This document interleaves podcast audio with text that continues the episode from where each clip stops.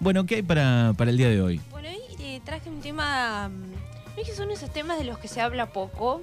Eh, después de haber estado investigando, bueno, me doy cuenta por qué.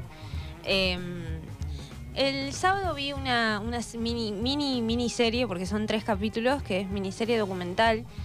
Eh, se las quiero recomendar a todos y a todas, pero especialmente se las quiero recomendar a quienes nos están escuchando y tengan hijos, eh, niños y adolescentes que tienen mucho acceso a las redes, a internet. La mayoría, entonces. Sí, y yo creo que muchos eh, adultos todavía no, no terminamos de tomar dimensión de todos los peligros a los que están expuestos niños y adolescentes eh, con internet. Y bueno, miré una serie, miramos con, con el Raúl una serie que se llama 548 días captada por una secta. Es fuerte, yo les quiero avisar esto, es fuerte. eh, o sea, te enganchás como un campeón porque imagínate que son tres capítulos nada más y lo van eh, día uno, día dos, día tres y van pasando. Ujú. Y este, este mini documental nos cuenta la historia de Patricia Aguilar, una adolescente que, principio, una adolescente bastante común y corriente, pero que no tenía muchos amigos, que eh, pasaba la mayor parte de- del tiempo mm, en su habitación. eh, y em, Patricia cumple 18 años, dice que va al cumpleaños de una fiesta de cumpleaños de un amigo y desaparece. Y ahí empieza eh, una pesadilla para sus padres que empiezan a buscarla sin parar.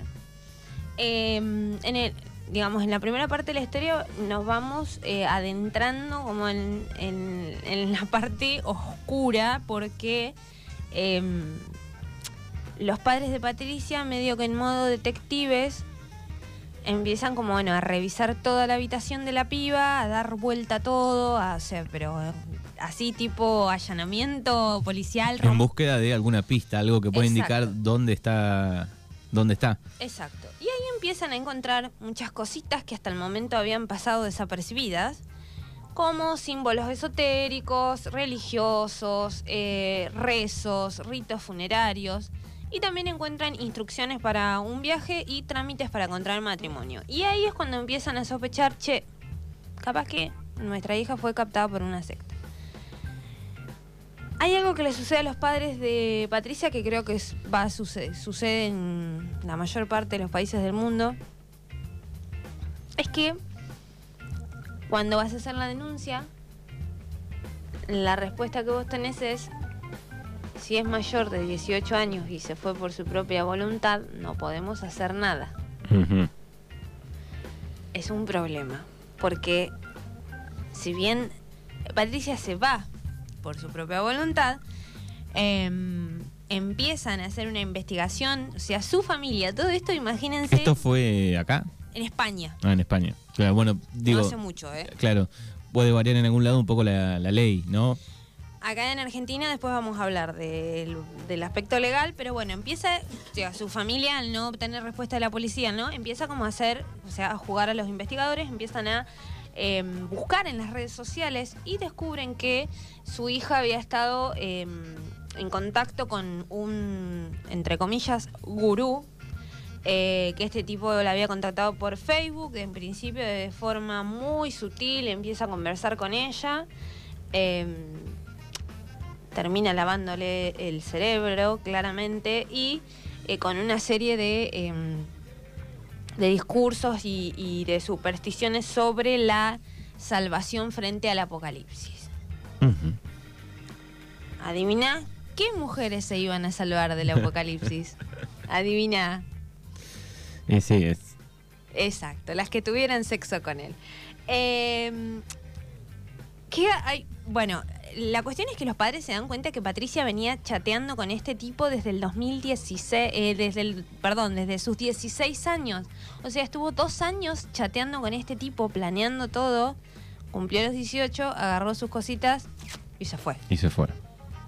Hay algo que es interesante del documental y es que queda muy, pero muy bien expuesto esto que les dije a lo primero, la vulnerabilidad a la que están expuestos los pibes y las pibas en las redes em, de qué manera estos niños y estos adolescentes sufren abusos de todo tipo y mm, nadie de su entorno se da cuenta de toda esta manipulación hasta que finalmente los pibes están atrapados ahí y es difícil.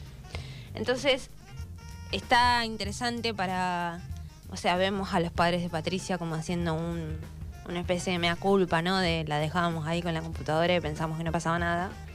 Em, Incluso había hasta cosas en la pieza, digo, ¿no? Eh, Sí, sí, Objetos, no, no, cosas físicas. Dibujos, eh, cosas, claro, que los padres como tipo, ah, ve dibujos, viste, hizo dibujo la piba. Nada, no, no dibujo medio, pero bueno. Uy, un dibujito de Hitler por acá. Un poquito de Hitler, sí, no. Hay algo que, mm, que te genera, porque me quiero sincerar, no quiero venir acá a decirme, ay, pobre Patricia, pobre las víctimas de la secta. Hay un momento en la serie eh, en que es muy difícil empatizar con la víctima, porque está en una. O sea, ella está en una de... Se la llevó la corriente. Exacto, y está en una de si yo estoy acá y yo quiero estar acá y somos los que vienen a sa- salvar del apocalipsis y Claro, vos decís rápidamente, sí, está bien, tiene 18 o más, pero viene de hace dos años con un trabajo ahí, hay un trabajo que te van convenciendo, que te vas metiendo y después no, no podés salir a flote. ahí. mírenla, mírenla porque muestran las conversaciones que tenía con el tipo. No, el documental es heavy. Muestran las conversaciones que tenía con este tipo, eh, los WhatsApp, los, los chats que tenía con él y es como, Dios mío. Y lo que sigue en, las- en el documental, chicos, es de manual. Eh, un señor que somete mujeres, que ejerce, eh, no es que era Patricia, hay un par más, no es que era Patricia. o Sí, sea, sí, no, se abre una telaraña, siempre una abre. red. Y bueno, violencias de todo tipo, en mujeres con la voluntad anulada, o sea, mujeres no registrando que todo eso que está pasando no está bien, sometidas. eh, y todo se vuelve mucho más eh, como heavy cuando...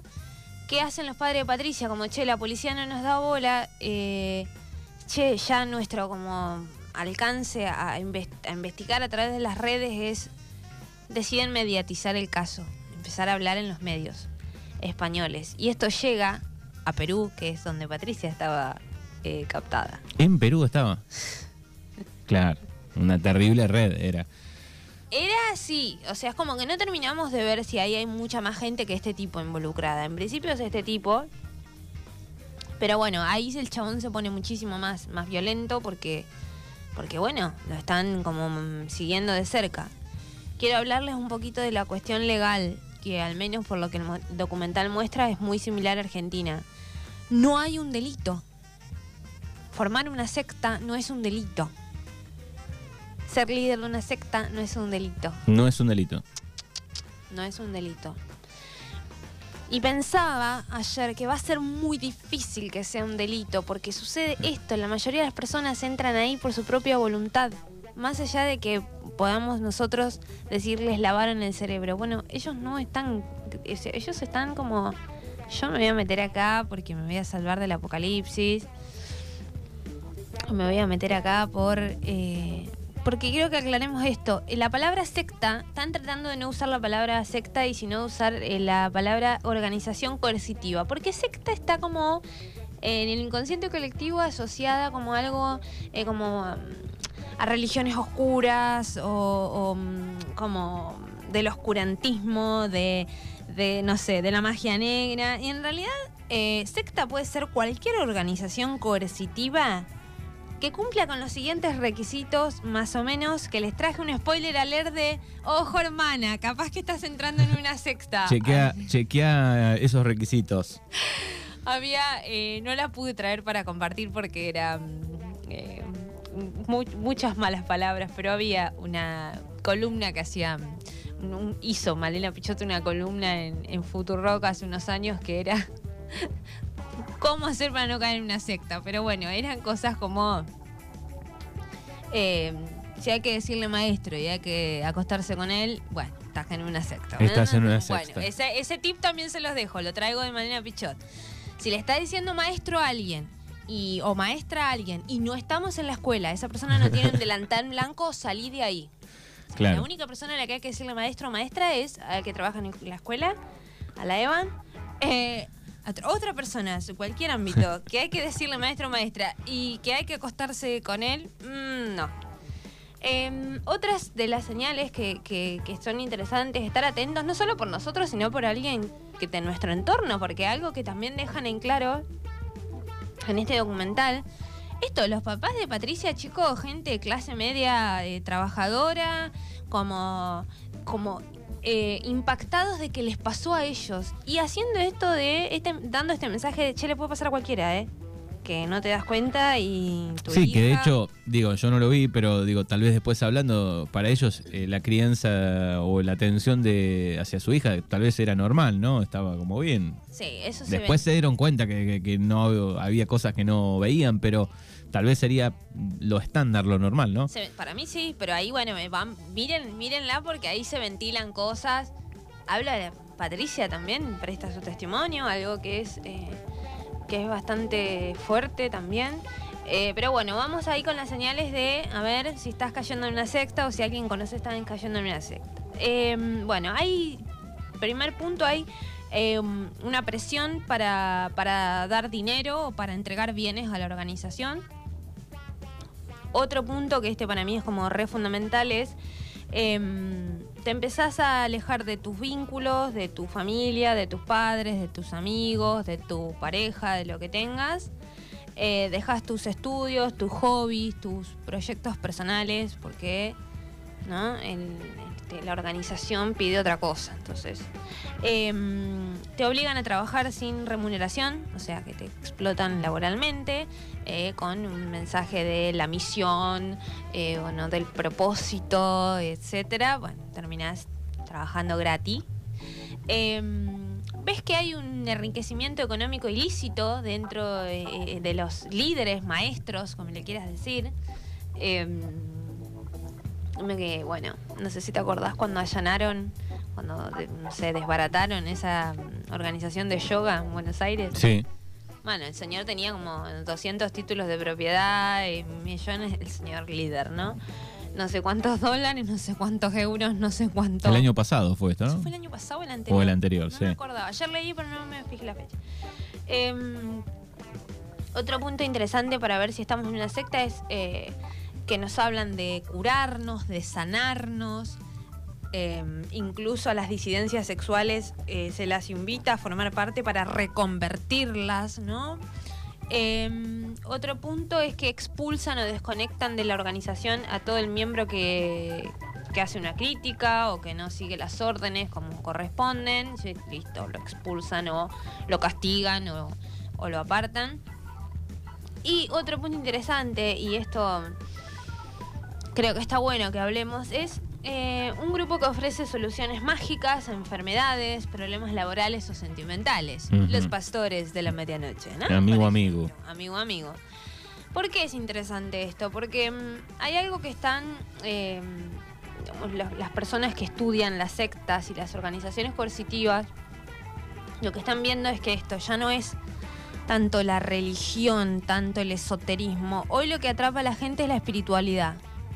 Va por ese lado. Bueno, eh, aunque usted no lo crea, eh, hay organizaciones coercitivas de yoga, de constelaciones familiares, de biodescodificación familiar. Así que, ojo, les, les invito a mm, buscar... Es como en- que van cambiando, ¿no? Según los años, una época estaba más de moda esto, bueno, van por ese lado, otro año está de moda esto y van por el otro lado. Totalmente. Y siempre el, el, el modus operandi es el mismo. Personas en situación de vulnerabilidad por el motivo que sea, porque están bajo una situación emocional mala, porque están sin laburo, porque están Sí, hay un combo de cosas ahí, ¿no? Que, que- que te chupa, ¿no? Si vos estás muy bien, eh, difícil te atrapen, ¿no? Porque le contás a alguien rápidamente, che, me pasó esto, estuve charlando. Me parece que, o si hay en el caso, si sos menor, hay mucha charla con los padres, es más difícil que pase, ¿no? Sí, pero ¿sabes qué empezás? Cuando empezás a leer los testimonios de la gente, bueno, yo les quiero recomendar que vayan a Instagram a buscar a eh, Chiara Esperanza, la va a parecer muy fácil porque no hay muchas Chiaras Esperanza. Chiara Esperanza cuenta que ella estuvo en una secta de yoga y constelaciones familiares. Eh, y cu- cuando vos escuchás los testimonios de las personas que salieron de estas organizaciones coercitivas, ¿Sabes? Yo que me pongo a pensar, digo, a mí me agarraban en una temporada que andaba medio flojardi de, de papeles, caía como una campeona, ¿eh? Claro, entrabas. Entraba, pero como un caballo, porque, claro, te hacen todo un, viste, como biribiri. Y uno que realmente cuando estás vulnerable y necesitas contención, esta gente no es que, a ver, es como el, el novio violento, chicas, no es que vos vas a la primera reunión y te obligan a fregar pisos y a besarle los pies al maestro. No, no, primero es todo, o sea, Paz y amor. paz y amor y qué sé yo. Em, entonces estemos atentos, atentas eh, a todas las movidas así que veamos como, como muy cerradas, como algo que, se- que yo veo mucho también de, de las organizaciones coercitivas mientras leía para esta columna es eh, gente que profesa una verdad como la única verdad, como, como esto, hay que hacer esto para salvarse, y hay que hacer esto para sanar, y hay que hacer esto. Ojo con la única verdad. Bendiciones, y con- sí, bendiciones, decía el bendiciones. reino. Bueno, el reino, ojo, ¿eh? Que es medio. eh, Y es de la familia. es de esa onda, ¿eh? De, de organizaciones coercitivas, porque además esto, hay muchas metidas en. Eh, conectadas con la política, conectadas con el poder económico y.